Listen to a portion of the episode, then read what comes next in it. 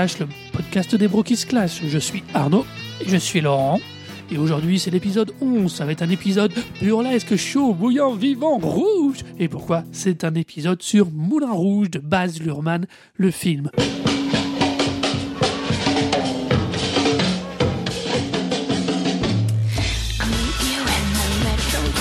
Nous allons bien sûr évoquer le film, mais aussi nous allons évoquer la trilogie donc du rideau rouge qui va autour de ce film constitué par Roméo et Juliette et Ballroom Dancing.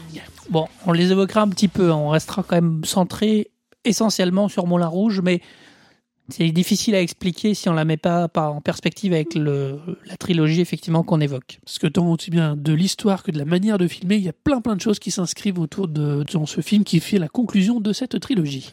Baz Luhrmann, euh, tout à fait dans la dans l'air du temps, qui vient d'ouvrir euh, Cannes, qui- avec- Cannes avec euh, Gatsby le Magnifique. Et pour l'anecdote, il avait aussi ouvert Cannes en 2001 avec Moulin Rouge. Absolument.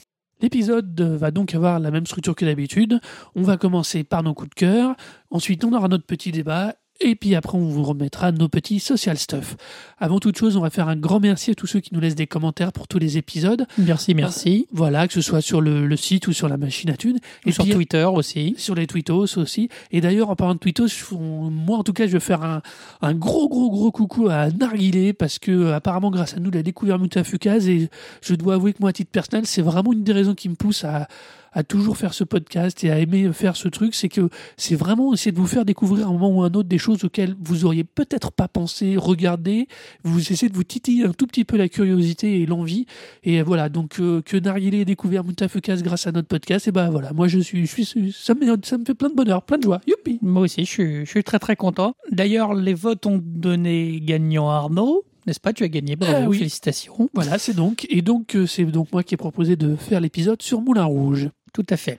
Donc, nous allons commencer par les coups de cœur. Love is a many splendid thing. Love lifts us up where we belong. All you need is love. Please don't start that again. All you need is love.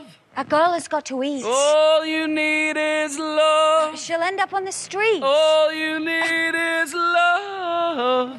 Love is just a game. Alors moi, mon coup de cœur de la semaine de cet épisode, c'est très simple. C'est, euh, j'avais dit que je le ferais pas souvent, mais finalement, je suis encore tombé sur un podcast qui me plaît beaucoup, euh, un podcast de ces bipodes, c'est 24 FPS, qui est mené par Draven et euh, Julien, On parle jeux vidéo? Qui parle film 24 FPS, 24 images secondes. Ah. et euh, plutôt par rapport aux 25 et tout ça. Et euh, je dois avouer que j'aime beaucoup, beaucoup leur style.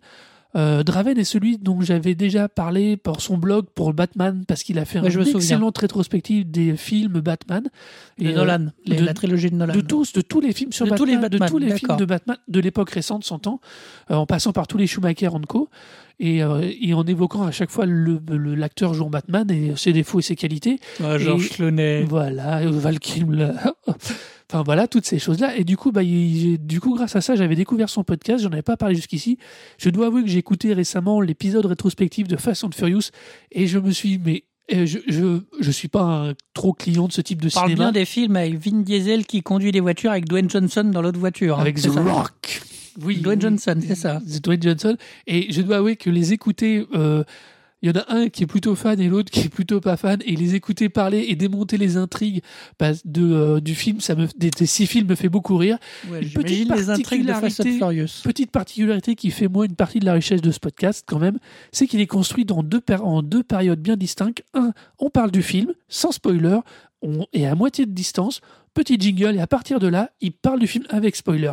Du coup, ça laisse le plaisir de d'écouter le podcast, de se dire je vois le film ou pas, voir le film, et de vous prolonger le plaisir en réécoutant le podcast, et j'aime bien cette idée. Des jingles pour les spoilers, c'est pas bête ça. Non, non, plus que ça, l'émission est coupée en deux parties. Ah non, mais je vois très bien l'idée de la réécoute. Nous, on est méchants avec vous, on prévient dès le début qu'on spoil à mort euh, tout, tout le long. C'est tout pour le coup de cœur? C'est tout pour mon coup de cœur. Bon, alors moi, mon coup de cœur va être un site internet.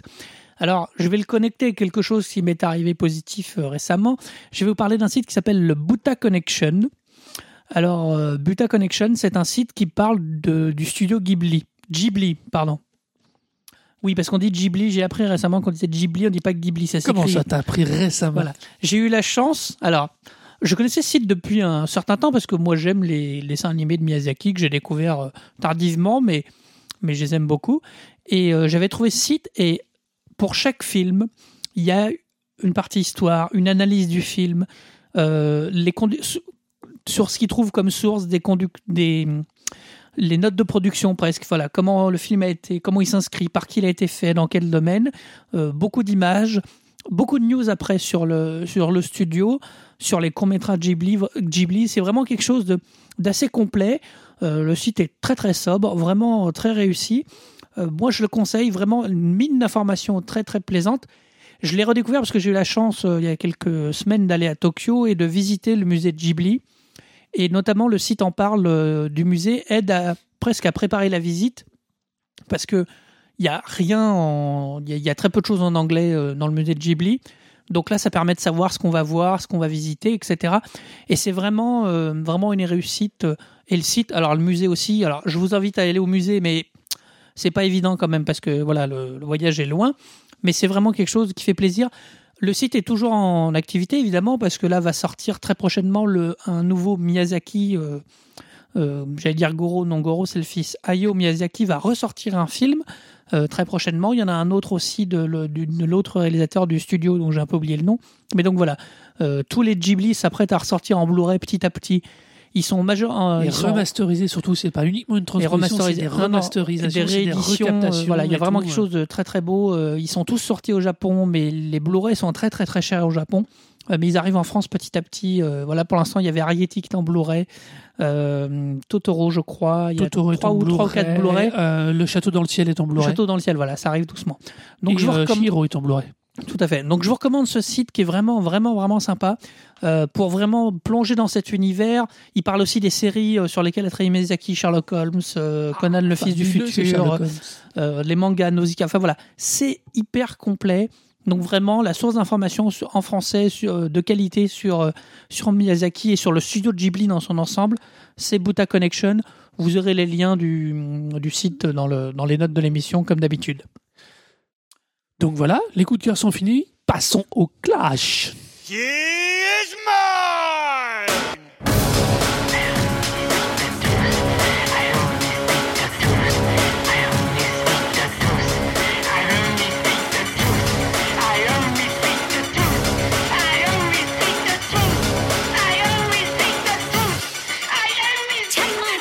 Voilà, donc euh, aujourd- aujourd'hui on se clash autour de Moulin Rouge de Baz Luhrmann, qui est donc un film de 2001.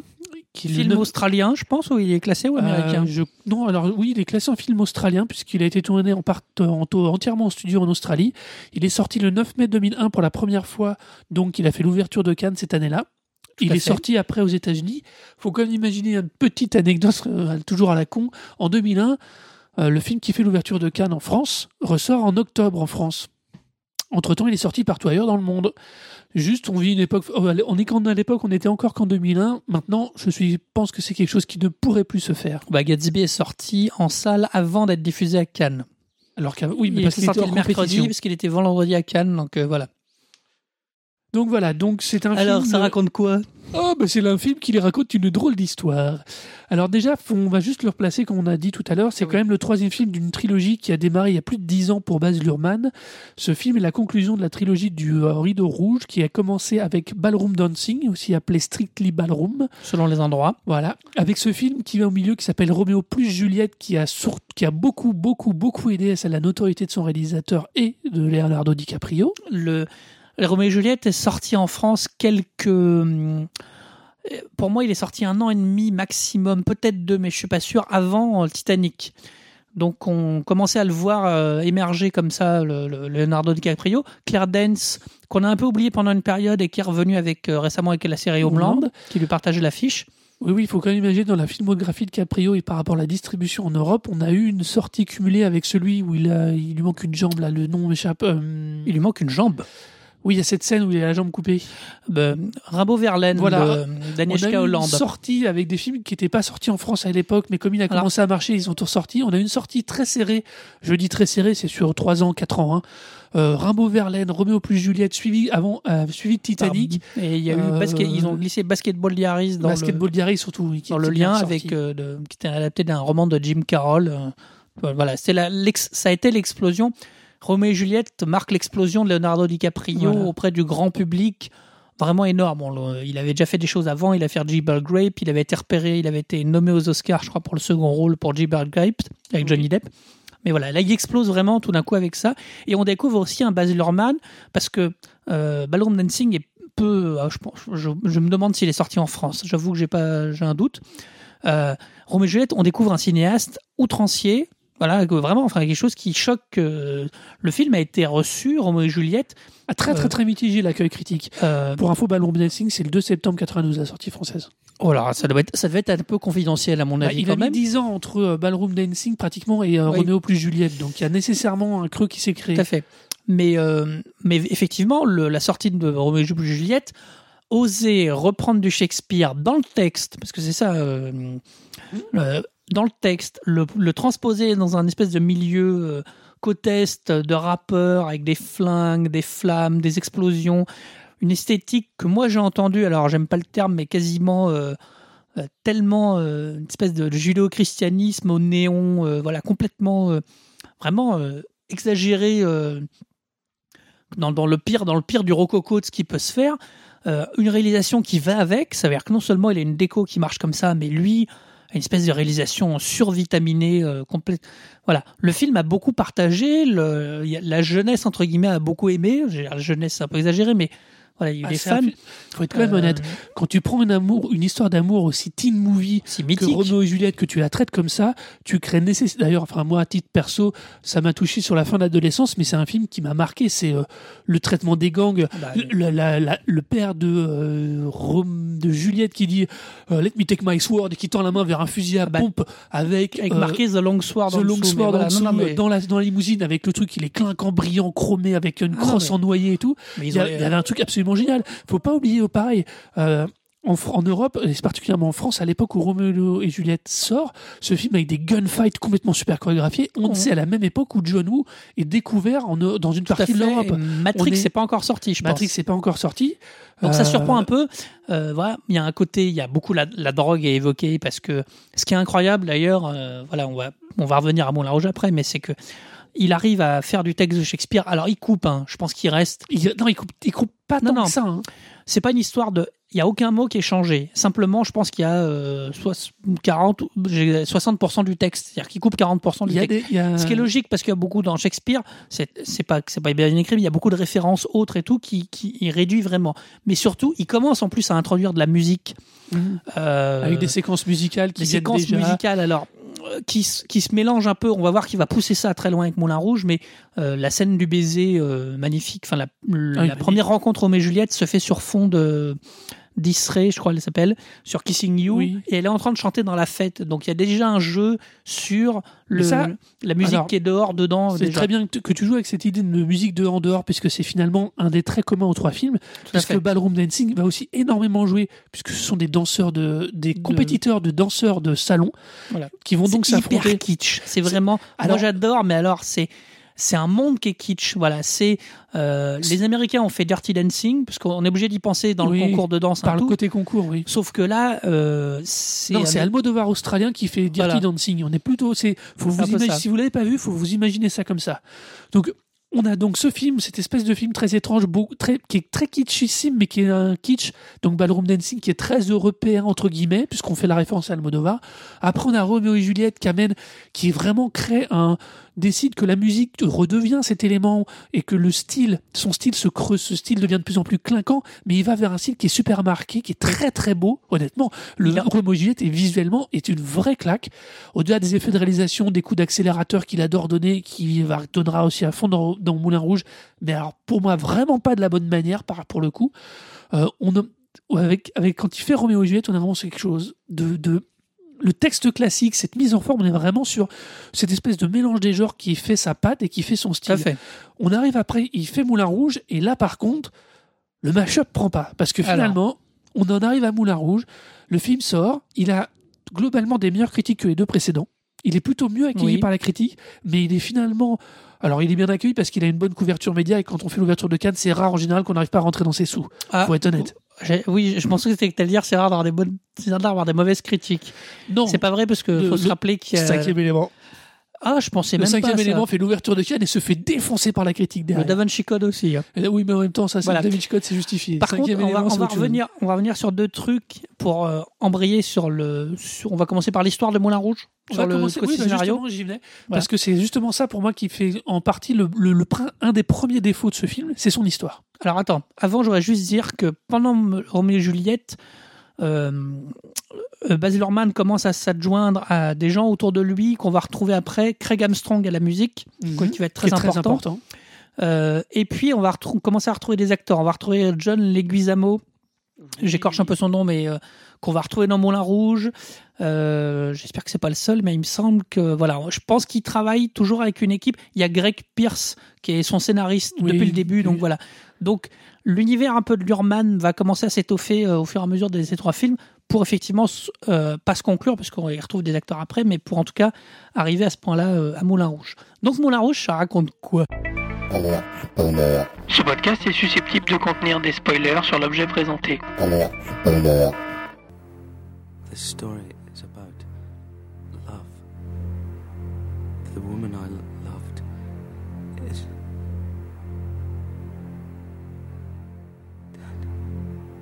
Alors Moulin Rouge, c'est d'abord l'histoire d'un jeune fils de lord anglais qui vient en Paris pour s'encanailler, pour vivre la bohème et qui veut faire partie des enfants du siècle, qui ne croit qu'en l'amour. Non, qui veut écrire sur la vérité, l'amour. euh, Il y en a un troisième, euh, je sais plus. La quoi. justice. et la- Non, non, la pas. liberté, la justice et La liberté, la vérité et l'amour. La vérité, voilà, la La vérité. Et donc, il se retrouve euh, totalement par un accident stupide, vu que son plafond lui tombe à moitié dessus avec un Un danseur. argentin narcoleptique. un sarcoleptique narcoleptique. Il se retrouve donc à écrire un show musical pour eux. Pour le Moulin Rouge. Pour le, alors pas tout à fait pour le Moulin Rouge, pour une bande d'artistes de la Bohème qui habitent au-dessus de lui, qui veulent le faire jouer au Moulin Rouge par la fameuse Satine, qui est menée par un Toulouse-Lautrec absolument halluciné et Ouais. hallucinant, Eric Satie à la musique aussi. avec un pseudo Eric Satie à la musique. Après, le- le- l'argentin narcoleptique n'est pas un personnage célèbre. Enfin, moi, je ne Voilà. connais pas, mais Non plus, il ne peut, peut pas toujours être célèbre et narcoleptique. Mais et euh, du coup, et donc on s'y se retrouve embrigué par le, un jeu, un quiproquo, à pouvoir proposer leur spectacle, le spectaculaire spectaculaire, directement à Harold Ziegler et à Satine, les grands meneurs de la revue du Moulin Rouge.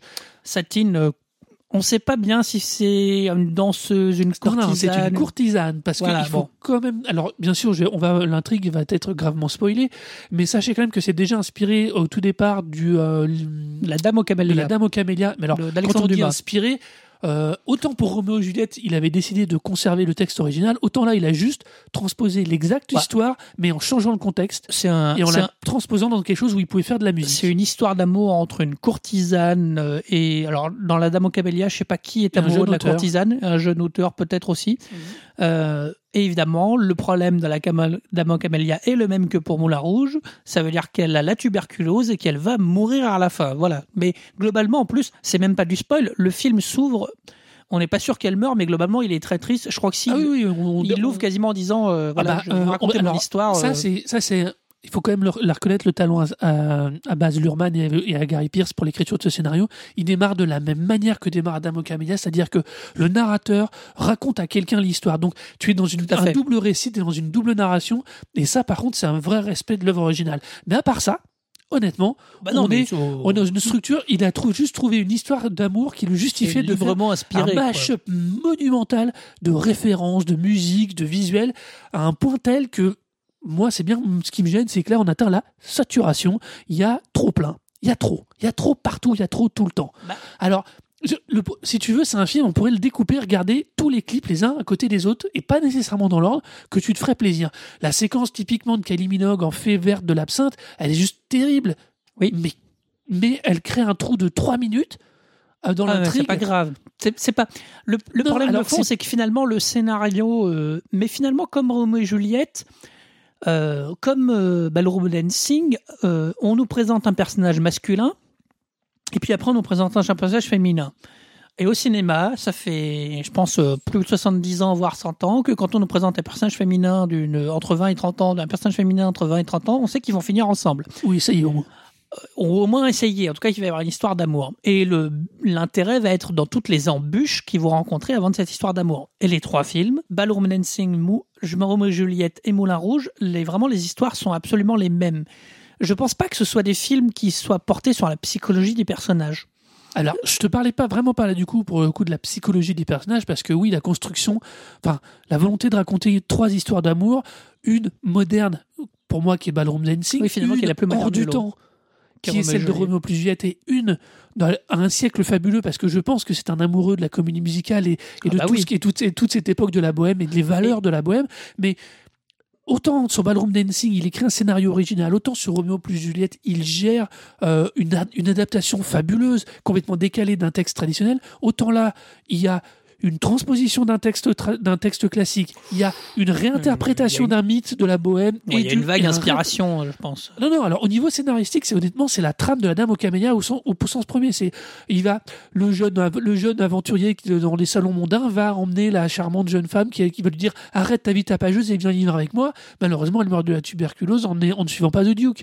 Euh, tu veux, il y a, il y a une volonté de respecter certains canons, entre guillemets, et Autant ça fonctionne très bien sur Ballroom Dancing, autant ça fonctionne très bien sur Roméo plus Juliette, autant Moulin Rouge, c'est bancal. Et je pense que parce que il a un problème, euh, à l'inverse de tous les autres films, les numéros musicaux, tu sens qu'il veut les mettre, tu Mais sens qu'il veut les faire. c'est- ce que j'allais tel dire. point que ça casse la rythme du- de l'histoire en elle-même. C'est ce que j'allais dire, Arnaud. C'est c'est là où tu te trompes, c'est que tu oublies un élément, c'est que Moulin Rouge est construit et, je pense, pensé comme une comédie musicale. Et la comédie, ce que, ce n'était pas le cas de Roméo et Juliette, parce que personne ne, il n'y a aucun personnage qui chante dans Roméo et Juliette. Ils chantent pas. Dans Ballroom Dancing non plus. Juste la musique a énormément d'importance est très très présente. Et il y a des effets de clip euh, assumés par Lurman sans problème. Là, on est dans un propos où c'est une comédie musicale. C'est-à-dire que les personnages chantent. La subtilité, et c'est un peu, c'est un peu le truc, euh, pas le mindfuck, mais pas loin. Une comédie musicale, comme un opéra, parce qu'on est, on- il y a les, les, Ouais. les deux genres ont des choses en commun. Les personnages ne savent, ne savent pas qu'ils chantent. Si vous regardez une comédie musicale, la, la personne, la plupart des comédies musicales, personne ne sait que ça chante. Euh, les personnages sont censés exprimer leurs idées comme ça. Là, dans, dans Moulin Rouge, ils savent qu'ils chantent parce qu'il y a des passages où ils se mettent à chanter parce qu'ils se. Enfin, c'est un truc un peu bizarre parce qu'ils savent qu'ils chantent tout en le sachant pas. Euh, Parce que, parce que ils- la plupart des coup, numéros chantés viennent dans la continuité de la création du spectacle. Mais parce que tout d'un c'est coup. ça le souci. Mais non, C'est mais tout d'un coup, non, ils expriment de- leurs sentiments. Ça Je veut suis dire que. d'accord avec toi. Alors, il y a vraiment un problème de justement par rapport à la- aux comédies musicales. Là, on a un souci de rupture parce qu'il crée une intrusion qui est peut-être pas nécessairement la du meilleur du meilleur. Autant sur la première séquence, quand par exemple euh, Evan McGregor, donc qui joue le jeune euh, le jeune lord, le jeune fils de lord anglais qui tombe amoureux de Satine, donc Christian. euh, lors de la première vraie chanson, donc qui arrive quand il prend la, quand il cherche à donner la phrase pour quand ils sont en train d'essayer de trouver le rythme pour l'écriture pour leur pièce dans l'étage au-dessus de lui alors que l'Argentin est encore en train de dormir, il démarre la chanson et il lance la chanson alors que tous sont en train de la chercher. Là, il y a une certaine logique. Après, tous les numéros viennent bisson. Je les trouve toujours Non, ils s'expriment, ils, expriment leurs sentiments. Je prends un exemple. D'ailleurs, tu vas voir que la- cette fameuse première phrase, pour moi, elle fait écho. Alors, ça va être ça où, euh, où euh, Moulin Rouge, le scénario, bah, parce qu'après on parlera un peu plus réalisation et, et production, on va dire. Euh, le Moulin Rouge fait des références tout le temps. Je pense qu'il faut les avoir et que t- on doit perdre un peu quand on les a pas forcément. Euh, je prends une scène mythique qui est la scène du tango, qui est la reprise de Roxane de Police en tango.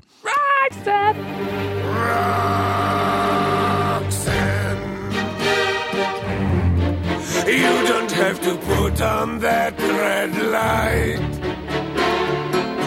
Walk the streets for money. You don't care if it's wrong or if it is right. Roxanne.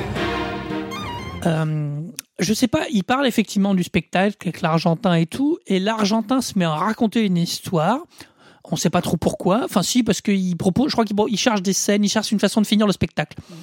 Et il se met à raconter l'histoire de cette prostituée, de cette prostituée. Euh, dont il faut pas tomber amoureux et qu'il essaie de sortir. Roxanne euh, pour, euh, éteint cette lumière rouge, put on the red light, etc.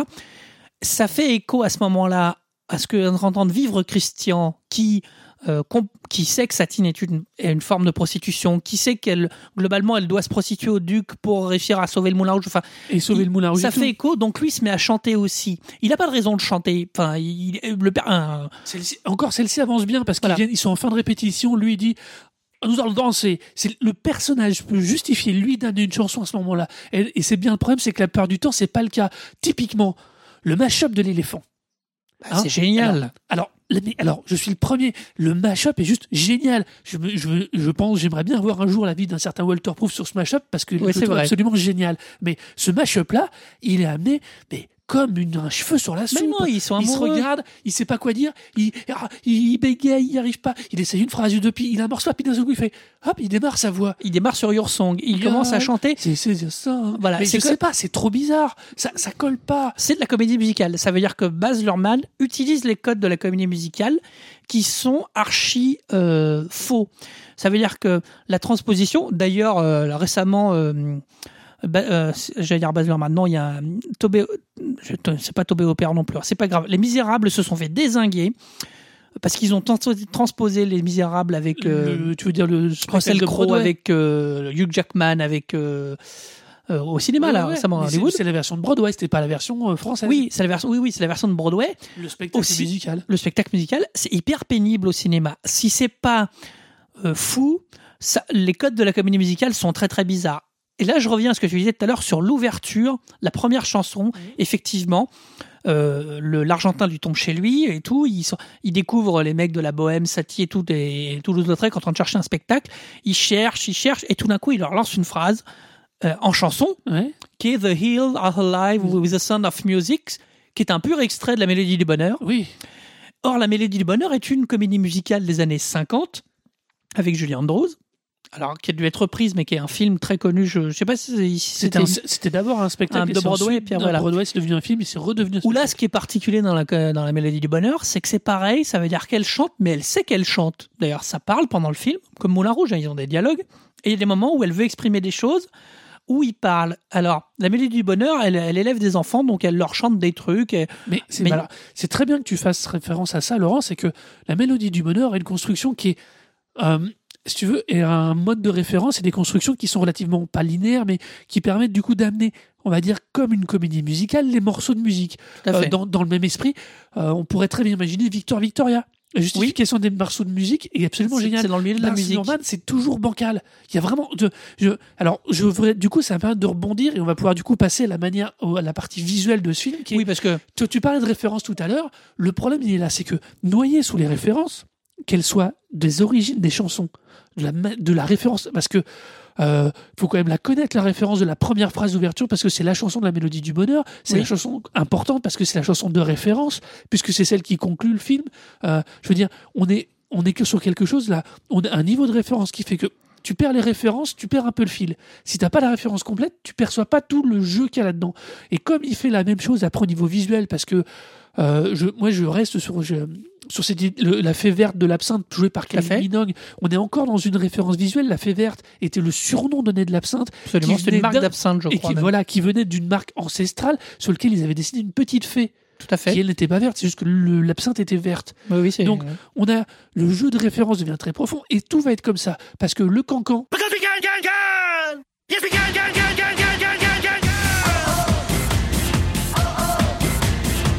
avec le voulez-vous coucher avec moi mixé de, pareil de la découverte du Moulin Rouge est gigantesque. L'avancée, le faut pas oublier que ce numéro musical là démarre par l'arrivée des hommes au Moulin Rouge en espèce de, rang, de rangée militaire qui rentre, le bassin en avant à grands coups de pelvis. Si Ah, tu mais- veux, il y a une espèce, il y a euh, on a un jeu visuel aussi qui est super riche, mais à ce niveau de référence, le problème il est là, c'est que si tu les as pas toutes, tu perds trop facilement le fil, tu perds, t'es noyé dans les détails. Je pense que ça Sa se revoit. réalisation super nerveuse, euh, si tu veux, elle, par moment, elle, elle fait que tu satures. Et là où moi, pour moi, c'est vraiment flagrant, c'est dans cette continuité-là, puisqu'on a continué d'avancer dans l'histoire, il y a la scène où donc, suite à l'erreur, puisque lui, euh, le jeu, le, le grand jeu de l'his- de l'histoire est quand même que Christian est pris pour The Duke. The Duke Oh, veut financer début. le Moulin Rouge. Au début, oui. Au début, il est pris pour le, pour, pour le Christian. Et ça amène cette scène dans l'éléphant. Tout à fait. La scène d'amour de l'éléphant, finalement, parce qu'il y a le mash-up. Mais ce qui suit derrière ce mash-up, qui est que le duc arrive vraiment finalement face à Satine, alors que Christian est encore là. Mais Christian ne devrait pas être là. Et du Oui. coup, pour justifier sa présence, Satine dit c'est l'auteur du spectacle que je voulais vous présenter. Tout à fait. Et à partir de là démarre, par contre, pour moi, la meilleure séquence de ce film, Qui est le qui est la présentation du pitch, le pitch spectaculaire, spectaculaire. spectaculaire, spectaculaire par Ziegler, joué magnifiquement par John euh, le. Euh, Ziegler. ah, oui, Ziegler, il est magnifique. Il est joué par euh, John. euh, Jim, pardon, Broad, Broaden. Jim Broaden. C'est vrai qu'il Il est- Ziegler un fait patron de boîte génial. Et- À la fois euh, machiavélique, à la fois euh, voilà. machiavélique, amoureux, il est à la fois le. Mac, à la fois le papa, il est absolument génial. Et démarre cette séquence géniale où ils vont construire le spectacle avec lui, avec les rideaux, le truc, ils vont dépouiller une lampe pour faire le collier autour de, de la, des oreilles, de- du cou de satine, ils vont, ils vont désosser un luminaire pour le pareil, pour lui faire le- la coiffe, qui sera réellement la coiffe à la fin dans le spectacle. Ouais, ouais, non, Là, c'est la- mais là, ils vont chanter, ils vont rythmer. Et au milieu, ils auront The Duke qui va renvoyer. Donc, d'un seul coup, on a, tu- on a, ce qui prouve bien qu'il n'a pas perdu le truc, c'est que quand il arrête de vouloir sursaturer de références, et là, il y en a, puisque c'est encore un mash-up, puisque à chaque pas fois, ils trop, non. ils, Non, chaque ça fois, ils va. reprennent des phrases de chansons qui seront redéployées Oui, derrière. bon. Mais si tu veux, Mais on est c'est toujours c'est la moins, c'est la chanson la moins mash-up du lot, je pense. Voilà, oui. Mais eh ben, tu vois, là, il retrouve l'équilibre pour moi qu'il y avait et le- la force qu'il y avait dans quelque chose comme Roméo et Juliette. Et c'est marrant parce que le côté, quand ils construisent le faux décor vite fait avec des fausses vagues, du faux feu, ça m'a fait penser à des films de Gondry. Oui, oui, c'est le côté là- cheap. euh, Là, il, y retrouvait l'équilibre, tu vois. Après, il repart dans Ce des qu'il faisait, trucs, euh, ce qui, ce qui beaucoup trop référencé et beaucoup trop chargé pour que pour ne pas toi perdre le fil au final. moi les références me gênent pas. Il y a un côté où euh, ça me parle. pas, hein. Je dis qu'il y en a beaucoup trop. ouais. Je pense qu'on peut basculer parce qu'après le scénario, on va peut-être y revenir, mais il y a pas, c'est pas qu'il y a pas grand-chose à dire, c'est que C'est c'est classique, très ouais. archéty- ils sont très archétypales, c'est-à-dire que ouais, c'est le jeune amoureux, c'est la belle, euh, la, la belle prostituée qui rêve d'être actrice, c'est on l'a décrit le, le personnage du père, un enfin du Mac très mas- très paternel, euh, voilà le méchant riche, parce qu'on va dire ça comme ça, qui veut la, qui veut posséder Satine absolument, les artistes autour.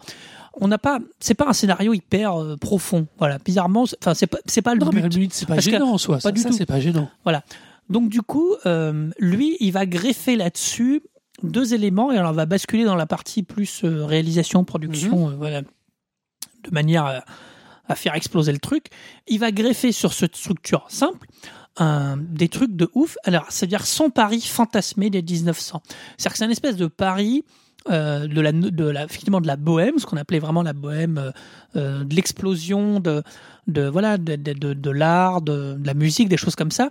C'est un peu le Paris qu'on va retrouver dans les, entre 1900 jusqu'à la Première Guerre mondiale ou un peu dans l'entre-deux-guerres.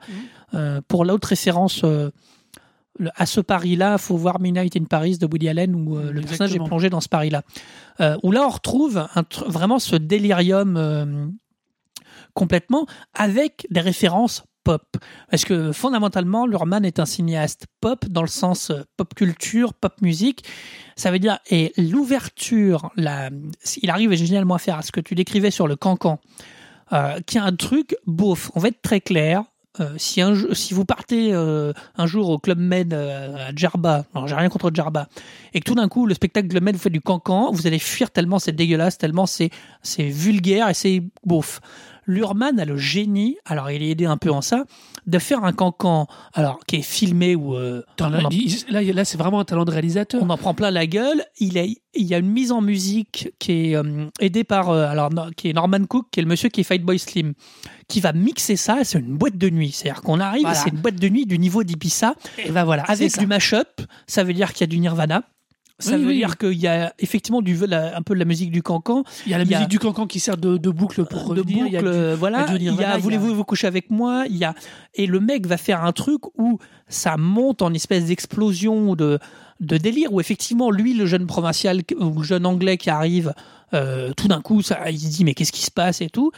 Et la conclusion, c'est Satine qui descend du ciel sur un trapèze avec des qui est en co- costard pailleté euh, avec Marlène Dietrich. Alors oui, c'est ce que tu décris. Ah ouais Ça veut dire que toutes les, Attends, attends, attends, voilà. non mais tu- toutes les toutes les toutes les 10 secondes, faut attraper un truc en disant tac là il y a tac Bah là il y a Marlène L'arrivée de Dietrich. Satine, l'arrivée de Satine, l'arrivée de Satine, la descente sur une, sur une espèce de trapèze déguisée en demi-lune, l'arrivée de la reine de la nuit dans la plus enchantée, Tout la à fait. tenue, la tenue de Marlène Dietrich, la chanson The Girl, euh, The Euh, Diamond are the Girl Best Friend. Man- Ok, Qui est Marilyn, je crois. qui est Marilyn Monroe, qui est dans euh, 7 ans de réflexion. Euh, Voilà. tu- Et Ah, mais pa, attends, pa. on, Et- voilà, on est. Attends, mais ça va plus loin parce que quand elle arrive en bas, elle a face à elle des personnages qu'on n'avait jamais vus. Et à ce moment-là, il y a aussi l'introduction du personnage Black qui fait l'espèce de contre-voix et de Oui. contrepoids visuel régulièrement. Black Star,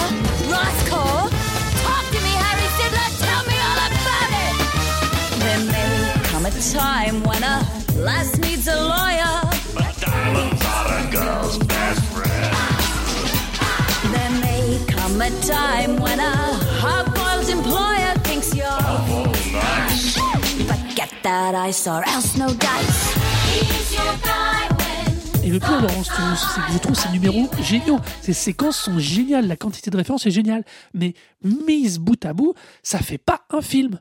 Ça fait pas un film. Ce, y a, y a- il manque un truc. L'équilibre qu'il avait trouvé avec Anjou, avec les références dans Romeo et Juliette, le côté West Coast. D'ailleurs, ça renvoie à notre épisode précédent, mais ce côté West Coast, ce côté guerre des gangs, qui replace dans le, dans le, l'espèce d'Italie, donc de Roméo et Juliette. Là, quand il cherche à, insuffler des cultures pop, euh, la, musique pop dans finalement l'univers euh, du cabaret du début du début du siècle, du début du 20e, et bah ça ça le fait pas parce que c'est pas l'écart qui me gêne, c'est qu'il y en a trop. C'est le traitement parce qu'il va il, il fait pas que du pop, il en rajoute en plus, il rajoute un niveau de référence cinématographique par exemple qu'il n'y avait pas dans les autres films jusqu'ici, qui qui sature pour moi, qui, qui, est, qui est beaucoup trop.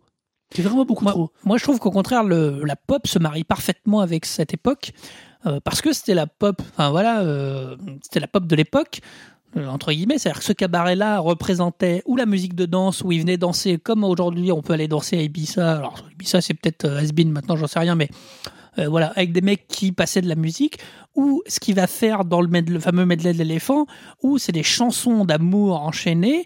des euh, phrases, uniquement des phrases. des oui alors des bouts de phrases euh, qui vont d'Elton John à U2 à David Bowie à- voilà où il y a tout ça et je trouve que ça sert le, le truc c'est que euh, c'est l'avantage euh, pour en revenir un peu à ce qu'on disait tout à l'heure sur le scénario c'est l'avantage du scénario un peu euh, banal. C'est que on n'est pas trop en train de se poser des questions sur comment ça va finir encore que si mais on n'est pas trop à se poser des questions sur ah là là est-ce qu'il a raison d'agir comme ça? Que non non c'est un amoureux fou voilà. Ils sont amoureux passionnément l'un de l'autre. Ça ne peut finir que dans le drame ça va finir que dans le drame. Ils ont des embûches systématiques et régulières. Donc il peut se laisser aller effectivement une réf- des, des références permanentes, des, clins d'œil, des échos, etc. Alors oui, je pense que c'est un film profondément référencé. Moi, j'aime ça parce qu'effectivement, je trouve que ça fait de l'œil au presque de l'œil au spectateur en lui disant euh, voilà là t'as vu tu t'es repéré le truc tu vois et puis et, et quand je trouve que quand un cinéma est référencé est bien référencé quand le spectateur arrive à rentrer en connivence avec le réalisateur je trouve que moi il y a un plaisir euh, double je trouve sur le film en lui-même la forme le le- l'histoire parce que moi j'ai marché à l'histoire voilà parce que c'est c'est voilà, c'est simple, c'est simple, mais dans le bon sens du terme. Ça veut dire que on est pris par l'émotion. Je trouve les comédiens absolument brillants dans ce qu'ils font. Euh, et il y a un petit coup de en plus en disant, euh, t'as vu? Alors, je vais faire un parallèle sur un cinéaste qu'on n'a jamais traité, mais c'est pas impossible que ça arrive. Euh, c'est Tarantino qui a le talent pour faire des films très intéressants et rajouter une petite couche de, oui, référence en disant, t'as vu? Voilà. Et ça, ça, c'est c'est bien. très bien que tu parles de Tarantino parce que Tarantino, il fait, il fait des clins d'œil, il fait des références, d'accord Bon, des Mais- fois, c'est du clin d'œil euh, avec des, des tartes dans la gueule. hein, des parce fois, que- c'est ultra appuyé, ça, je suis bien d'accord. Mais, Mais j'aime ça, Ah, moi. Je... mais le problème, c'est moi, c'est pas tant le niveau de d'importance du clin d'œil, c'est la quantité. Là, c'est vraiment la quantité. Euh, pour revenir à, la, The, à The Diamond and the Girl Best Friend, d'ailleurs, c'est les Oui. hommes préfèrent les blondes et pas 7 ans de réflexion. Hmm. Euh, Les fans de Marilyn auront rectifié. euh, si tu veux, c'est juste euh, à partir de honnêtement en plus après cette séquence tout est comme ça. Tu t'évoquer tout à l'heure la chanson d'amour de l'éléphant. Faut quand même imaginer hein, en moins de Allez, parce que la séquence ne doit pas durer plus de 5 minutes. On a, Non. on a dedans All You Need Is Love. The Les Beatles. Beatles. I was, I was made for loving with you, The Kiss. The Name Absolument. of Love, The U2. Don't Ouais. Leave Me This Way, de Thelma Houston. Ouais. Putain, mais Thelma Houston, quoi. Silly Ah, Love oui. Song by Paul McCartney. Up Where Belong de Joe Cooker. Oui. Jennifer Warnes. Heroes de David Bowie. I Will Always Love You de Dolly Parton. Sans oublier que là-dedans, par moment, il réutilise la boucle du cancan pour faire un peu de rythmique. Ouais. Euh, C'est juste un génie, quoi. C'est juste, euh, c'est juste Voilà, brillant. quoi. Voilà. C'est- Je veux bien. Alors oui, c'est brillant, mais comme je dis, mais un, tu satures en moins de 3 minutes, bon, enfin moi à titre personnel, et deux, ça, moi je te dis, ça, ça fait décrocher de l'intrigue. D'ailleurs, ça me fait permettre de, de, de continuer de rebondir sur un autre truc que tu as évoqué tout à l'heure, Laurent, qui est le casting. Je trouve Kidman fabuleuse. Jimbo Adern dans Zidler, fabuleuse. Et là pour moi le, le deuxième gros problème au-delà de la surréférence, qui est The Duke et Christian. Evan McGregor et Il est bien en jeune, euh, en jeune débile, Evan McGregor. le, le renta- le- le- ils sont- alors honnêtement pour moi The Duke il est raté il lui manque un truc il est il est pas il, est pas réussi le méchant est pas réussi et on sait très bien que dans un film quand le méchant est raté c'est très difficile Ouais, mais Ziegler fait aussi le méchant, un peu. Ziegler, mais non, Ziegler, il fait, il Mais le fait- problème, c'est ambigu. Par Alors, contre, à la Christian, démarche, le, le- personnage, attends, la- je, je finis juste avec ça, avec ce truc. Pour moi, The Duke, il est raté, il est pas assez méchant, il est pas assez charismatique pour être le méchant.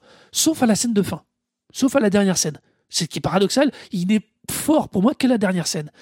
La deuxième chose, c'est Christian. Christian, il est vachement fadasse au début. Mais il doit tel- être fadasse. C'est un jeune oui, mais con trop, qui arrive. euh, trop, trop, trop. Ce qui fait qu'il commence à être intéressant quand le doute, justement, arrive en lui, quand le fait qu'il rappelle que Satine veut lui dire Attends, attends, le théâtre, il n'existe que parce que The Duke est là. On ne fait la pièce que parce que The Duke finance et attend des choses de moi. Et que c'est mon rôle, moi, en tant que courtisane, d'aller vers lui, à un moment ou un autre. Et là, là, la profondeur secret. Sauf que moi, j'ai du mal. Entre le méchant qui a raté Christian qui est fadasse, on est arrivé à un moment où c'est quand même des fois dur de rentrer dans le film parce que les personnages t'accrochent pas, ou tu as du mal à rentrer exactement ou à t'identifier à eux, et après, et au milieu de ça, t'es noyé de références. Je veux dire, là, ça devient des fois du rail de prendre le train. Il y a un peu que de méta. vachement- Il Ah joue un peu avec le métal. euh, Voilà, ce que tu disais sur le méchant. euh, euh, Il y a une scène géniale que, où Ziegler euh, va vendre Satine à- au Duke en lui promettant qu'elle est vierge. Ah, like a virgin. Touch for the very first time. Like a virgin. Et arrive là-dessus une espèce de reprise complètement disjonctée de Like a Virgin. Like a Euh, très très euh, effectivement euh, avec une espèce d'ambiance swing big band voilà très très réussi. Alors là où je peux te comprendre mais moi ça me fait pas ça c'est que ça peut c'est comme il y a enfin c'est deux éléments en même temps. C'est à dire qu'à la fois il appuie une émotion euh, voilà ce que je disais sur la scène de Roxane. Euh, Christian en doute, il se dit merde, euh, la femme que j'aime est obligée de se prostituer pour des raisons, enfin voilà. Et là-dessus, il- fait, il fait une- un tango, une version de, Roxane en tango qui est magnifique, ch- chanté super bien et tout. Donc à la fois, il sursouligne l'émotion, c'est-à-dire qu'il enfilerait des caisses, et à la fois, il déconnecte parce que tout d'un coup, il y, a, y a une espèce de numéro de danse qui se met en place où bah, on n'est jamais avec le personnage tout seul pour, pour vivre son émotion. C'est toujours, c'est comme si, alors le parallèle est un peu bizarre, mais moi, moi ça me fait, ça m'éclate. C'est comme si ce qu'on ressentait dans la vie, tout d'un coup, il y avait une fanfare qui arrivait à côté de vous pour mettre à taper de la musique et vous dire, euh, ouais, pour euh, exacerber tout ça, bah, ça, ça peut sortir un peu du, du truc. Mais comme pour moi, il y a une unité dans le sens où tout est comme ça, ça veut dire qu'il n'y a pas un instant où on respire dans le bon sens du terme, c'est-à-dire qu'on est emmené dans une espèce de tourbillon qui ne s'arrête finalement que quand Satine meurt au début. C'est-à-dire que, d'ailleurs, c'est une image, le moulin n'était de saint qu'au début du film, parce que Christian ben, et Barbu racontent, commencent à dire, voilà, euh, la femme que j'aime est morte, euh, Mhm. donc euh, tout, tout ne bouge plus. Et puis la fin, quand elle meurt, enfin, où ça s'arrête. Mais sinon, ça n'est qu'un tourbillon permanent où on est emmené comme ça en permanence de chose en chose. Voilà, et ça, je trouve qu'il le maîtrise. Il y a une unité qui fait que ce que je peux comprendre, c'est que soit on marche, soit on marche pas, mais je trouve qu'il y, y a un talent fou, il y a un truc où on rentre dedans et on, sort qu'à la fin, quoi. Ah, moi, non, tu vois, justement, je trouve qu'on a beaucoup, beaucoup de mal à attraper le train trop régulièrement, trop facilement. T'évoquais d'ailleurs, après ce propos-là, le décor du Moulin Rouge. Ça amène à un autre petit point qui a tendance à me gêner, c'est qu'au final, il y a trois décors dans ce film. À peu Juste près. trois. Il y a la chambre de Christian, La chambre de Christian, le Moulin Rouge. Alors, et Moulin Rouge, il y a deux ou trois décors. Et, euh, mais le Moulin Rouge, il y a Et soit la rouge, scène du c'est la cancan. scène et les à côté, l'arrière devant, et c'est tout. Ah oui, mais le mais- film mais- s'appelle Moulin Rouge. hein. je suis bien euh, d'accord, mais en même temps, c'est- alors j'imagine que là, par contre, je pense honnêtement que c'est plus une contrainte budgétaire parce que, par exemple, les deux seuls plans truqués numériquement sur les deux plans larges de Paris, c'est tout. Pour info. C'est euh, tout le reste, c'est de la, tout le reste, c'est de la retouche, mais c'est pas du plan numérique euh, tradit. Alors, C'est pas du CGI comme on le dit maintenant. Non, on est en 2001, donc effectivement, il force moins. Euh, Après, il a- c'est pas ça. Il a, il a quand même pas un gros budget ce film. hein. Il est qu'à 58 millions. Bah, je trouve, à mon avis, c'est ce que- il y a une expression journalistique. bon, je suis pas fan, mais que je trouve rigolote, c'est-à-dire que tout est à l'écran, quoi. Alors, pas tout est à l'écran, ça c'est vrai. Mais je pense honnêtement qu'il s'est quand même retrouvé coincé par certains choix et qu'il y a certaines choses qu'il a fait. ça, tu vois, il ça aurait le Satine et Christian, ils auraient dû vivre ailleurs qu'au théâtre. Mais comme ils jouent constamment, ils ne se voient que pour les répètes et que les répètes Bah oui. sont la justification pour se voir sans le duc, ils pouvaient plus sortir de ça. Et je pense que là, c'est pas, il y a, ça fait partie de ces choses qui fait qu'au bout d'un moment, tu dis, mais ils sont encore au Moulin Rouge, mais qu'est-ce qu'ils font? Et Pourquoi on est encore là? Alors- Pourquoi la lumière a changé? Pourtant, c'est le même lieu. On a, il y a un vrai pour moi souci.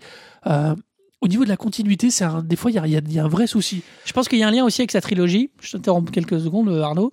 Parce que on- quand on parle de la trilogie du rideau rouge, c'est le fait que euh, Lurman va parler du monde du spectacle finalement.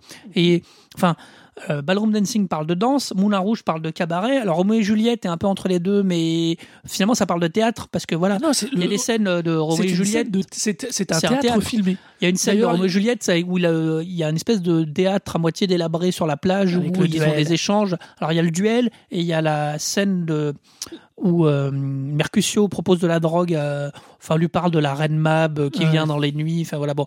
Donc finalement voilà, on a la danse, le théâtre et un peu le mélange des deux, le, La le- comédie le- musicale. La comédie musicale. On est d'accord. Donc il y, y a une unité où du coup il doit rester, euh, il, do- il doit tourner autour du Moulin Rouge parce que c'est c'est le thème, c'est ce qu'on disait au début. L'histoire, l'histoire, c'est pas qu'on s'en fout, c'est qu'on Je suis pas d'accord. L'histoire, c'est l'histoire d'amour. Le Moulin Rouge, c'est le cadre, c'est l'écrin. Tu vois, et le truc, c'est qu'à pas sortir de l'écrin, il finit par les écraser.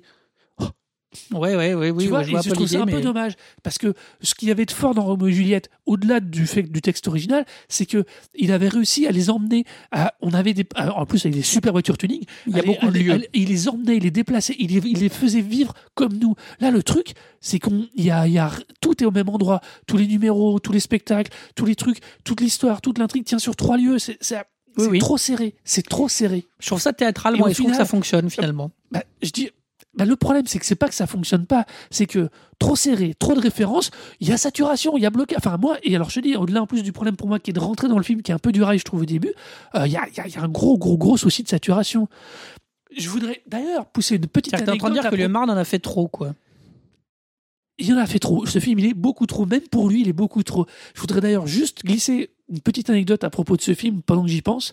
Faut Oui. quand même imaginer que Baz Luhrmann avec Moulin Rouge, au-delà de les qualités et des reproches qu'on peut lui faire, a été le premier film nominé comme meilleur film de l'année aux Oscars depuis Oui. La Belle et la Bête. C'était le premier film musical depuis La Belle et la vrai. Bête qui est de Disney qui était nominé. Mais si, Donc si j'ai bien lu mes fiches, de euh, super fort. si on est, si j'ai bien lu mes fiches, je crois que bah, Moulin Rouge a eu le César de meilleur film étranger. Je crois, si j'ai bien lu mes fiches. Donc, euh, Alors là, je sais plus. Mais euh, mais c'est un truc. Oui, oui. euh, moi, je, moi, je trouve que formellement, c'est un peu son aboutissement. Alors, je vais confesser un truc. Je n'ai pas vu Australia encore. Je m'apprête à aller voir Gatsby parce qu'au moment où on enregistre ce podcast, c'est sorti depuis peu. Euh, et euh, et il y a un truc où, euh, alors il est peut-être être nominé au César du film meilleur film étranger, je suis en train de me dire. Bref, euh, donc pour moi, le Moulin Rouge est vraiment la quintessence de son truc. Pour moi, les deux autres euh, que j'aime beaucoup hein, sont une préparation à, cette espèce d'apothéose finale, alors qui doit être trop parce que voilà, c'est l'apothéose, c'est le truc. Euh, paradoxalement d'ailleurs, la seule histoire d'amour qui finit bien, je crois que c'est celle de Ballon Dancing. Ah bah oui, il a même très bien. Voilà. Les deux autres, alors, ce qui est marrant, c'est que les deux autres, on le sait, on le sait.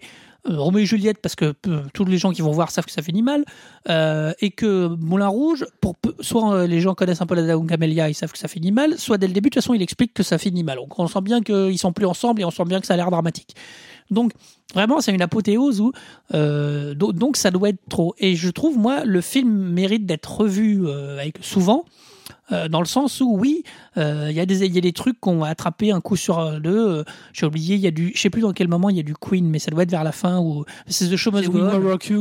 Non, c'est The Show The Must Show Go Must. Go On. Bah oui, c'est la conclusion. quand elle meurt, il dit bah, attends, c'est pas grave, on tu- continue. attends, quoi. tu te souviens pas de ça? Parce qu'il est quand même repris quatre fois pendant près d'un quart d'heure, mais Oui. juste une ou deux phrases. C'est pareil. ah, alors c'est ça, Ça, c'est de l'effet, c'est fait de l'opéra. ouais, Euh, Enfin, un peu opéra ou comédie Mais musicale, mais c'est plus mais- fort. Ça veut dire Ah. que ce qui est terrible pour les gens qui vont voir de la comédie musicale, je suis pas un fan absolu, mais j'en ai euh, vu et euh, côtoyé. Euh, Ah, moi j'aime les comédies musicales. non, mais ça veut dire que le comédie musicale, il y a un bonhomme qui s'arrête et qui se met à dire ce qu'il pense pendant trois minutes. Alors, il se met à dire ce qu'il pense, mais ça veut dire qu'il va dire euh, tout d'un coup, ah, bon, ben, on va faire classique, j'aime madame euh, à côté. Et tout d'un coup, il, il vous raconte ça en musique, mais il vous raconte ça pendant trois minutes. Mais pendant trois minutes, il explique juste qu'il est amoureux de la dame. Mais- mais- Ça- du coup, il y a, il y a un effet de stagnation. Enfin, qui donne un effet de stagnation pour le média cinéma. C'est-à-dire que tout d'un coup, effectivement, au Mais ça cinéma, dépend, non, je suis pas d'accord avec toi. Quand tu vois, par exemple, alors, l'opéra, tu peux parler de ça pour l'opéra, parce qu'on parle, puisqu'on parle d'histoire chantée, Hmm. tu peux aussi parler de ça pour l'opéra. L'opéra a ce côté peut-être un peu plus statique, c'est d'ailleurs pour ça que très souvent les adaptations au cinéma d'opéra sont très problématiques. Oui. Euh, à l'inverse, les comédies musicales ont toujours un côté plus dynamique, parce que l'histoire qu'elles racontent, danse. et puis, un, ça danse, et deux, très souvent, ces danses amènent du mouvement, font progresser physiquement le personnage dans l'intrigue. Hmm. Euh, non, ça dépend. Re- regarde, euh, honnêtement, euh, euh, Singing in the Rain, il n'y a pas une des séquences dont, entre le début de la chanson et la fin de la, la chanson, ne, permet pas de faire avancer l'intrigue. C'est Ah bah si, Singing in the Rain. Car tout d'un coup, il se met à chanter qu'il est content qu'il chante sous la pluie pendant euh, trois minutes. D'accord, C'est- ok. La chanson, la seule. je suis Non, mais ce qui est terrible, c'est que c'est la seule. Après, oui, seule. tu as un peu raison dans le Mais sens tu où. vois, et, et ben c'est exactement ce qui moi me pose problème avec Moulin Rouge, comme je te disais, c'est alors au-delà de, au-delà de la problème de référence, c'est que très souvent les chansons, une fois qu'elles sont lancées, elles ne sont là que pour elles. Elles ne permettent pas à la conclusion de la chanson et même dans les échanges créés par la chanson d'avoir fait avancer l'histoire, sauf à un seul moment. La fameuse chanson du tango, du tango argentin de reprise de Roxane. Celle-là, si, parce que elle est montée de super manière entre le moment où Satine va donc voir le duc et où lui dit, il lui a promis de pas être jaloux, Christian, et il va l'être. Et c'est à ce moment-là où là, lui, qu'on voit le personnage de Christian, mon dieu, que cette séquence est réussie, évoluer et prendre enfin compte. Mais c'est c'est quasiment. De toute façon, comme je te dis, tu vois, à chaque fois on tombe sur ça, pour moi, qui est, ce film est séquentiellement très réussi, globalement, complètement de travers. On, on- Ouais, la continuité est très compliquée. Elle est très compliquée et surtout elle est compliquée par la quantité de références parce que tu as du mal à percevoir la continuité quand t'as pas toutes les références. Roxane, si tu imagine Roxane, tu le vois en VF. Déjà, c'est déjà, c'est déjà c'est une connerie. Il faut être honnête. Oui, Ce film ne doit oui, pas être vu en. VF. Tu le vois en VF. Roxane, la chanson bascule en anglais. Déjà, si tu comprends pas un peu la chanson, tu perds les deux tiers des références. Bah, c'est vrai que si c'est pas un peu sous-titré ou si tu n'as pas le, le fait que tu sais que c'est une chanson qui parle de prostituées, etc. Voilà. euh, oui, oui. C'est pareil, Toulouse-Lautrec, qui est jou- joué magnifiquement par, le- par le personnage, de- par le même acteur qui fait. euh, Euh, Tybalt. qui fait ton- aussi magnifiquement dans, euh, dans Roméo et Juliette. Là, il- Roméo- Toulouse-Lautrec, si tu sais pas qui est Toulouse-Lautrec, il y a pas, il y a la moitié de son jeu que tu comprends pas que euh, Pourquoi il joue à genoux? Pourquoi, Pourquoi il, pourquoi il il est pas à genoux? euh, Enfin, il, il y a des trucs personne- d'effets visuels, Voilà. il y a énormément d'effets visuels, mais il est pas à genoux. Mais justement, tu vois, pourquoi ce mec est aussi petit? Il y a, il y, a, il y a un vrai, vrai, vrai truc. Et manque, il y a, il y a un problème de continuité, il y a un problème de, de, d'homogénéité finalement sur tout ce film qui est vraiment problématique. D'ailleurs, dans ce jeu d'homogénéité, je pense que même Bars Luhrmann a été perdu parce qu'il y a eu un moment où on, s- il- on sent qu'il peut plus faire, qu'il arrive plus à faire avancer son intrigue. Enfin, c'est comme ça moi que je le ressens. Mhm. C'est quand il décide de, de, de créer la- le doute chez The Duke. Il fait intervenir cette danseuse collègue euh, courtisane brune. qui est la copine de l'Argentin, qui est plus ou... bah non, qui est après la chanson de- qui est qui est celle qui est au cœur de la chanson de Roxane, justement. D'accord, on est d'accord. Mais c'est la séquence qui est juste avant la chanson de Roxane, où elle vient dire euh, devant The Duke qui assiste à une répétition Oh, mais c'est quand même étonnant.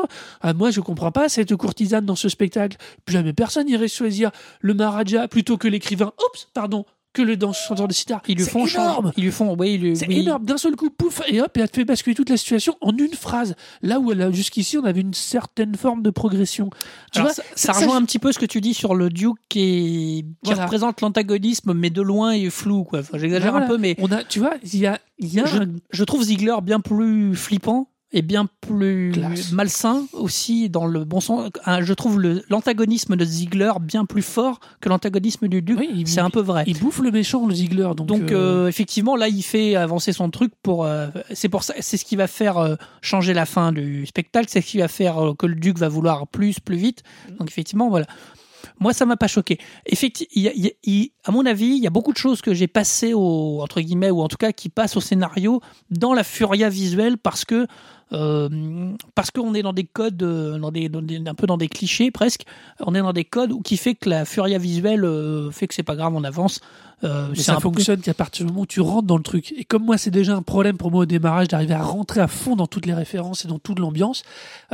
Comme je dis, ce qui n'était pas le cas pour un Roméo et Juliette. Alors, pareil, le démarrage de Roméo et Juliette, c'est quand même des, si t'as, quand si, si tu connais pas le texte, euh, alors moi, ce que, alors, pour l'anecdote, hein, Ouais. pour ce- je connais, j'ai connu des, des ados à l'époque beaucoup plus jeunes que moi qui connaissaient pas le texte et qui étaient adorait, rebutés par ça.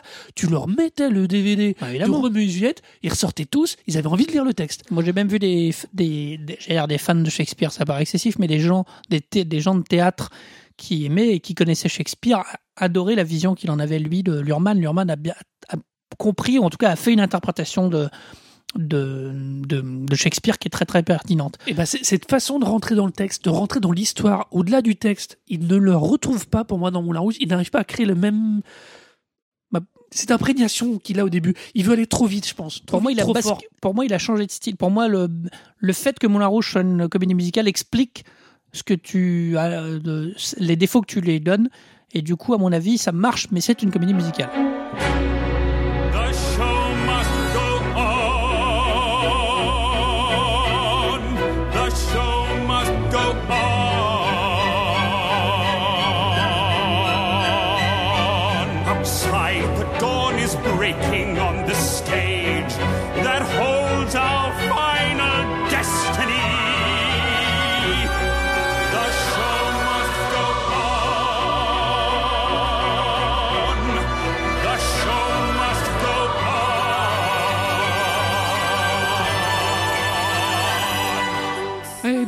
Quand même maintenant être temps de conclure et de vous redonner rapidement nos, idées et notre, notre façon de penser par rapport à ce film qui est Moulin Rouge. Donc, euh, moi, je vais commencer pour conclure. Pour moi, Moulin Rouge est certes très réussi visuellement et j'y suis assez sensible, euh, mais il y a vraiment un truc qui me chiffonne. Je ne prends pas le pied ou le plaisir que j'aurais dû prendre et je trouve vraiment trop dommage de conclure cette trilogie du Rideau Rouge euh, donc par ce film, par cette, enfin, de cette manière-là avec le film dans cette forme-là. Voilà. Moi, par contre, je trouve que c'est l'apothéose de cette trilogie et qu'on se laisse embarquer dans cette histoire d'amour dans laquelle on vit ça à travers eux et dans cette furia visuelle et de références pop culture et pop musique à fond. Donc, c'est vraiment le, l'explosion, le, le grand final, euh, comme on dit dans les feux d'artifice, euh, de ça. Voilà, alors maintenant que vous avez entendu nos arguments et nos idées, bah, allez voter sur le site et laissez-nous des commentaires. Euh, votez, votez, votez, votez. Voilà. Voilà, vous attend. Donc, vous- votez, euh, vous aimez Moulin Rouge, vous votez Laurent. Voilà, c'est marqué. Et si vous pensez comme moi que c'est vraiment un gros bazar de mashup, votez pour moi. Donc le site, euh, on le, trouvait comme d'habitude au www.thbroclash.fr. Vous nous trouvez sur la machine à thunes à The Broclash. Voilà.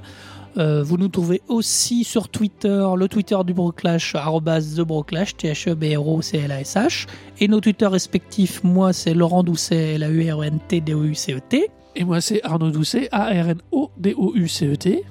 Voilà, donc euh, comme d'habitude, les étoiles euh, sur la machine à thunes, les commentaires. Plein Venez, de commentaires, vraiment, voilà. n'hésitez pas. Ça, ça fait toujours plaisir. Et puis on, on répond en général, quand on est là, on répond. Et puis, bah voilà, on espère que ça vous a plu. Et puis, euh, cultivez-vous bien. Ben, cultivez-vous bien.